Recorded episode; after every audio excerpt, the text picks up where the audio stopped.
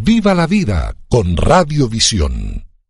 Está con nosotros el licenciado Andrés Michelena, ministro de Telecomunicaciones. ¿Cómo avanza la digitalización en los trámites públicos?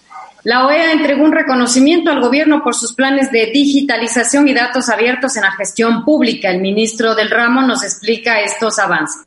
Gracias, Michelle. Muy buenos días, Andrés. Este va a ser un diálogo entre Quito y la capital norteamericana, Washington, donde se encuentra el señor ministro de Telecomunicaciones, don Andrés Michelena. Andrés, bienvenido al programa.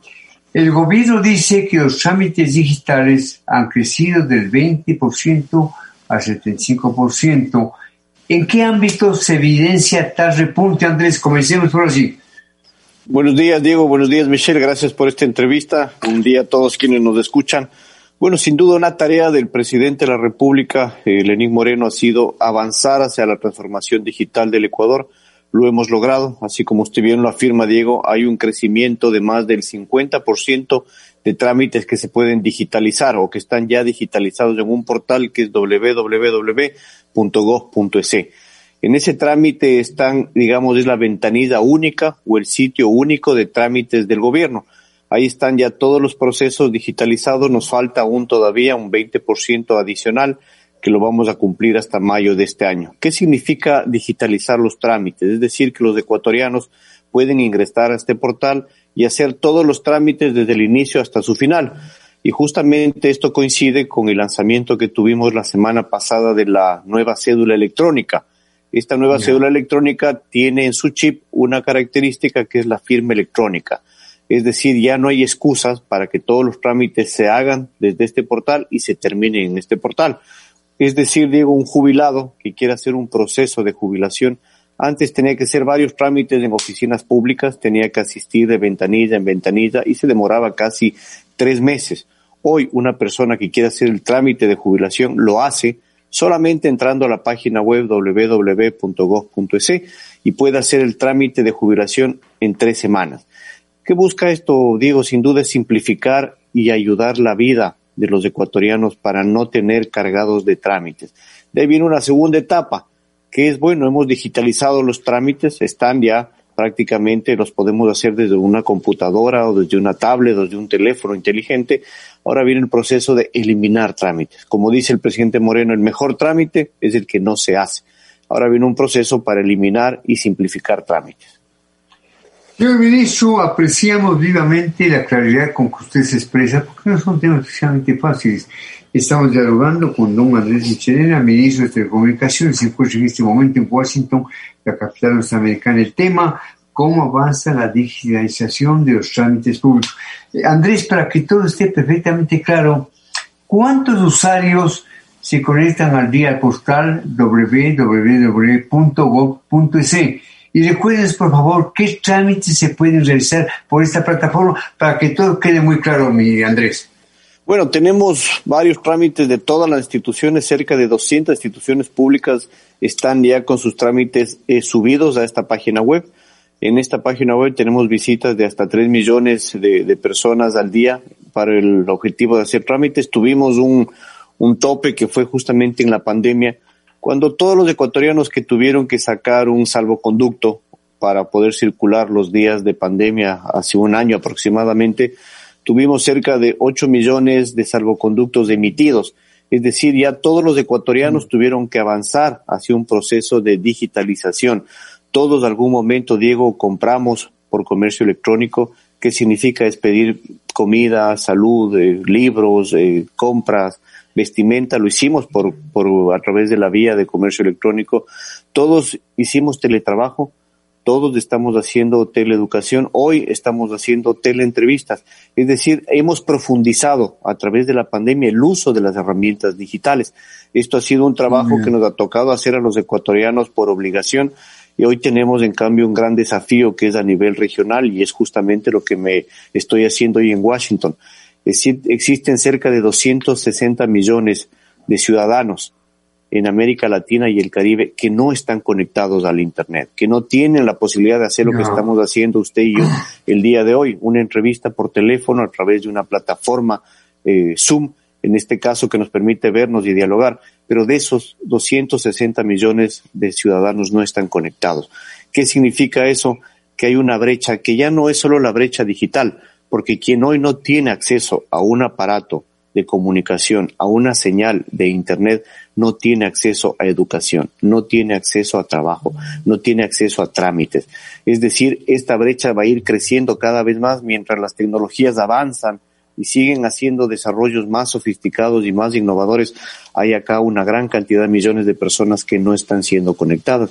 Justamente la reunión con el presidente Almagro el día lunes es pedir que en la próxima cumbre de los presidentes de América se eleve esta necesidad a una prioridad estatal, que todos los presidentes se comprometan a trabajar en una inclusión masiva de tantos millones de ciudadanos que hoy están fuera de este radar de conectividad. Y más lo peor, 32 millones de niños hoy no pueden estudiar en América Latina y el Caribe porque no tienen conectividad.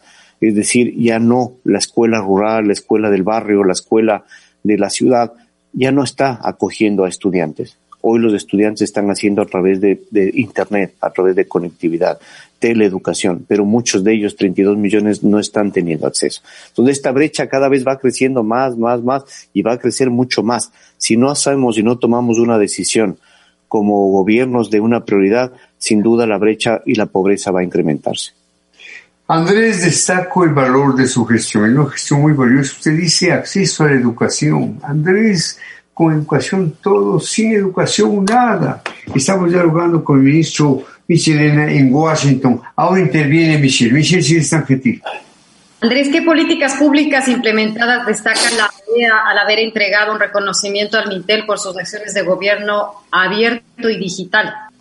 Bueno, sí tuvimos la sorpresa y, la gratitud a recibir a nombre de todos los ecuatorianos esta, este reconocimiento de la OEA porque hemos trabajado como país en un crecimiento importante de todos los trámites de gobierno digitales, es decir, de gobierno electrónico. Muchos de los trámites ya están digitalizados y más aún en la política de datos abiertos, es decir, que la información se pueda trabajar de forma cada vez más transparente, que la automatización de procesos incluya a los ecuatorianos en todas las decisiones que puede tener un gobierno, desde el inicio hasta el final. Esto, por eso para mí, en resumen, todo el tema de tecnología también es la democratización. Hoy, si no tenemos acceso a estos aparatos, no estamos participando democráticamente en muchas decisiones. Desde el inicio, el próximo domingo vamos a escoger un posible presidente a la República. Tenemos que saber desde el inicio qué propone, qué queremos, qué buscamos, luego un seguimiento y luego un final de decisiones si se han cumplido o no los parámetros de su candidatura. Todo esto se lo puede hacer de forma más fácil a través de estas plataformas de comunicación. Muy bien. Andrés, ¿qué entidades del Ejecutivo han suscrito planes de acción de gobierno abierto? A ver, Andrés.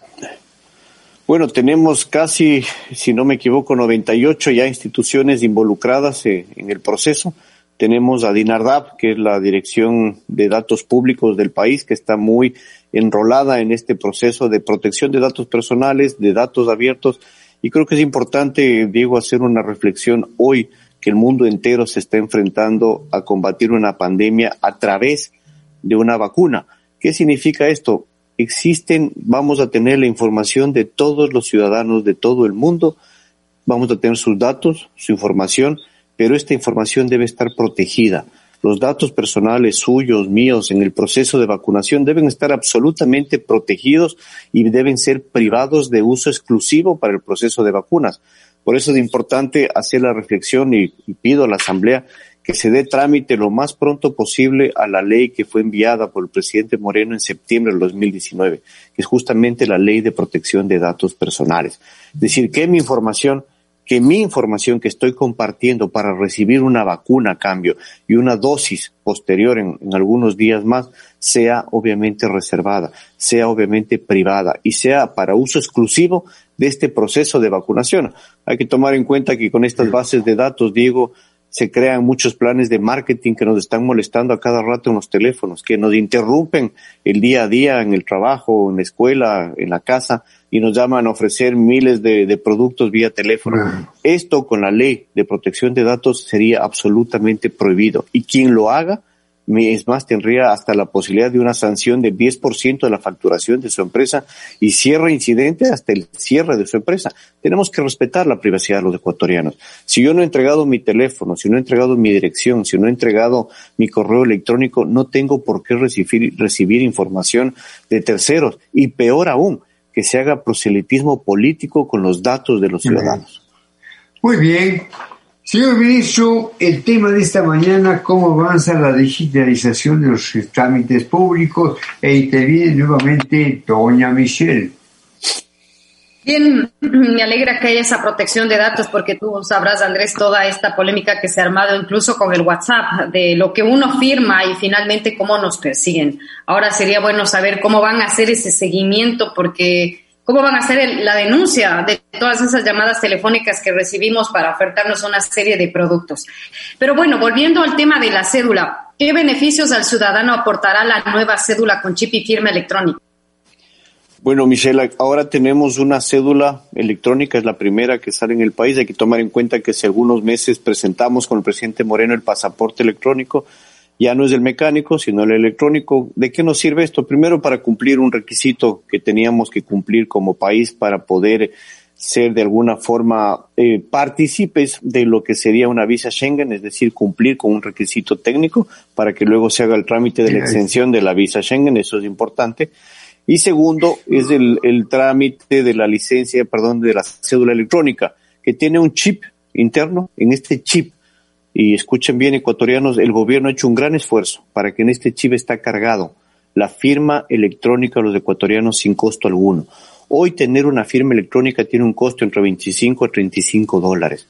Es un costo de alguna forma elevado para quienes no pueden acceder a este tipo de, de, recursos. En este caso, el presidente Moreno ha dispuesto entreguemos de forma gratuita a todos los ecuatorianos que sacan esta nueva cédula la firma electrónica gratuita. Es decir, yo ya con mi teléfono, con mi cédula, puedo firmar todos los documentos desde mi computadora o desde mi teléfono inteligente.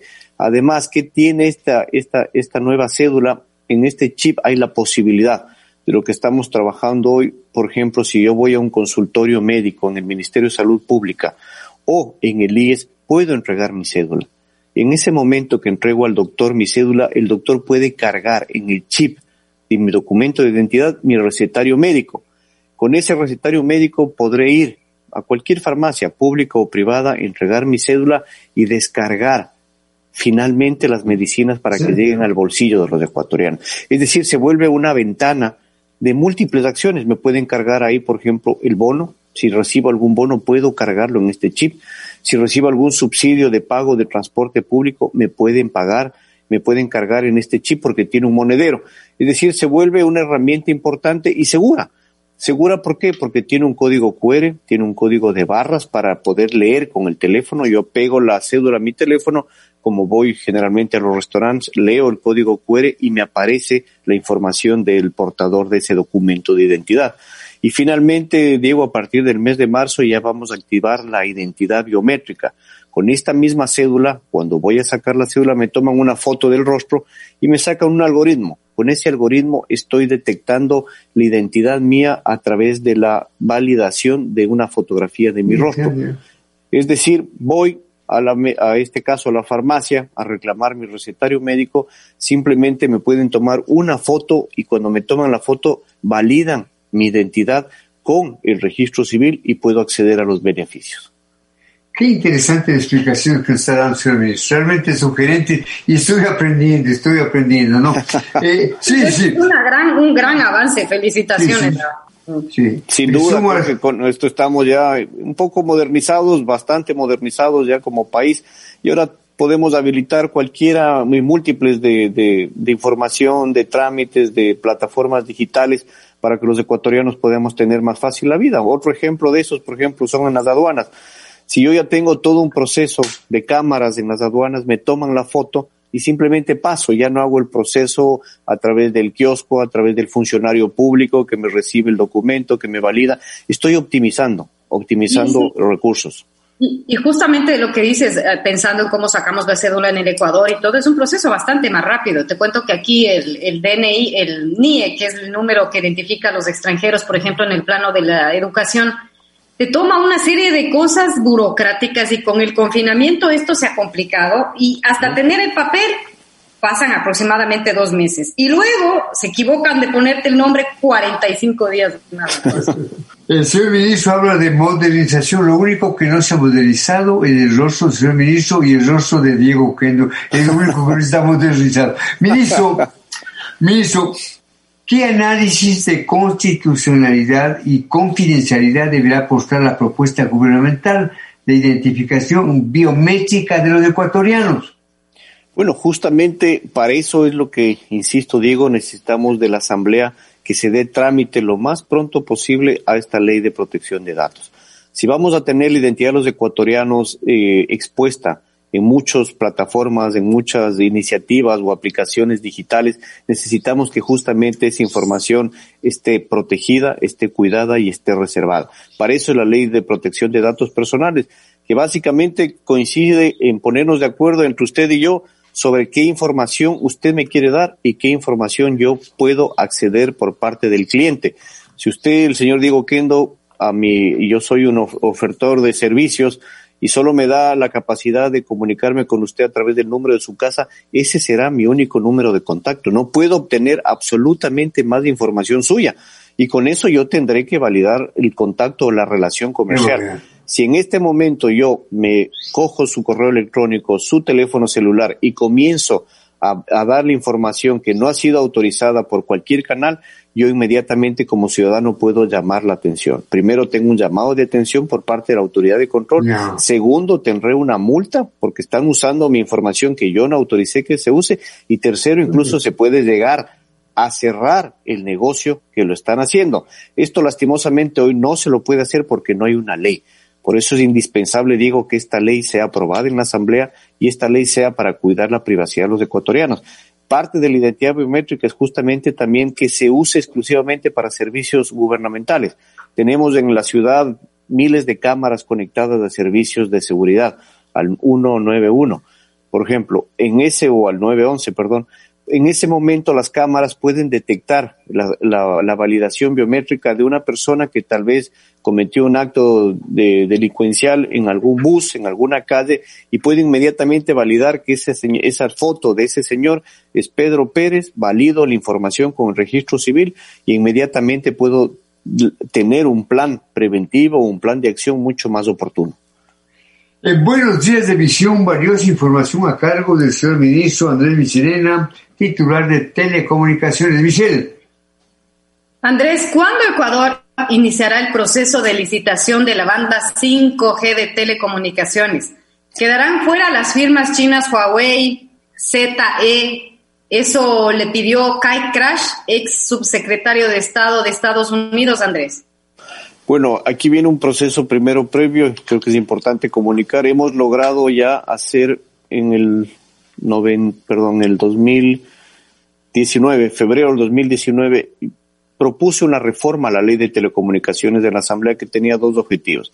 Primero, obligar al funcionario público o a la entidad pública responsable de valorar el espectro, es decir, donde circula la señal de telecomunicaciones de forma internacional es decir, ya no que un funcionario se reúne en una oficina, en un pasillo y pueda valorar sin información internacional cuánto vale eso. Hoy logramos a nivel internacional, es decir, la UIT nos entregó al gobierno ecuatoriano finalmente en diciembre la valoración del espectro de las bandas 2.5 y 700.